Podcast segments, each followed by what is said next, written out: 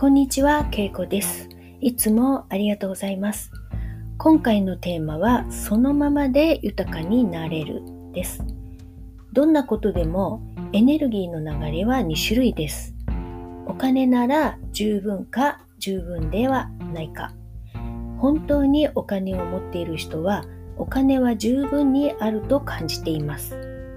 だからさらにお金を引き寄せて裕福でいられます。逆にお金がない人は欠乏感を感じています。だからさらにお金に苦労するようなことを引き寄せてしまいます。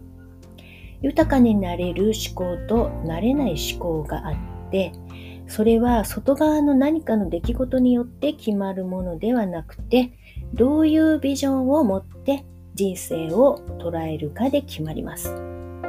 今あるものに不平不満を持ったりすると当然さらに不満な状態を引き寄せます。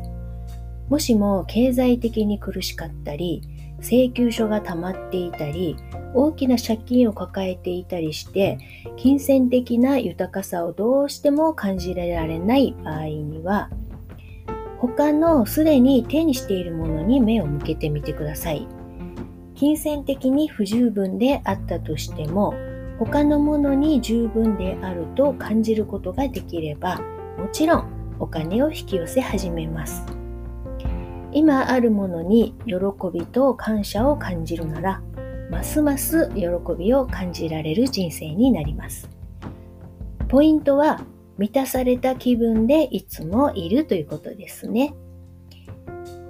例えばお布団の上で眠れることや自然の豊かさ人と人が支え合って世の中は豊かになってきたこととか、屋根のある家で雨風をしのげること、お金ではなくても豊かさはどんなものからでも感じられます。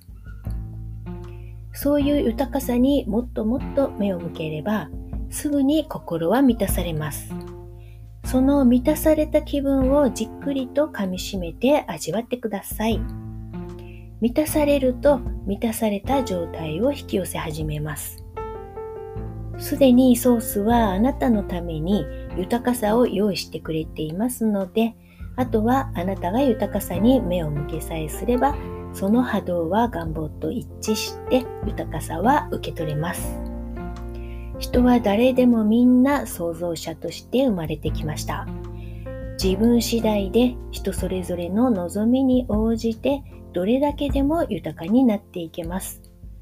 お金はいろんな方向からやってきます。一つのところからしか来ないわけではないので安心してくださいね。何が起こるかわからないんです。日々安心して心を豊かに保っておきましょう。瞑想やりましょう。すべての豊かさを引き寄せるヒントがちゃんとやってきますよ。ありがとうございました。またお会いいたしましょう。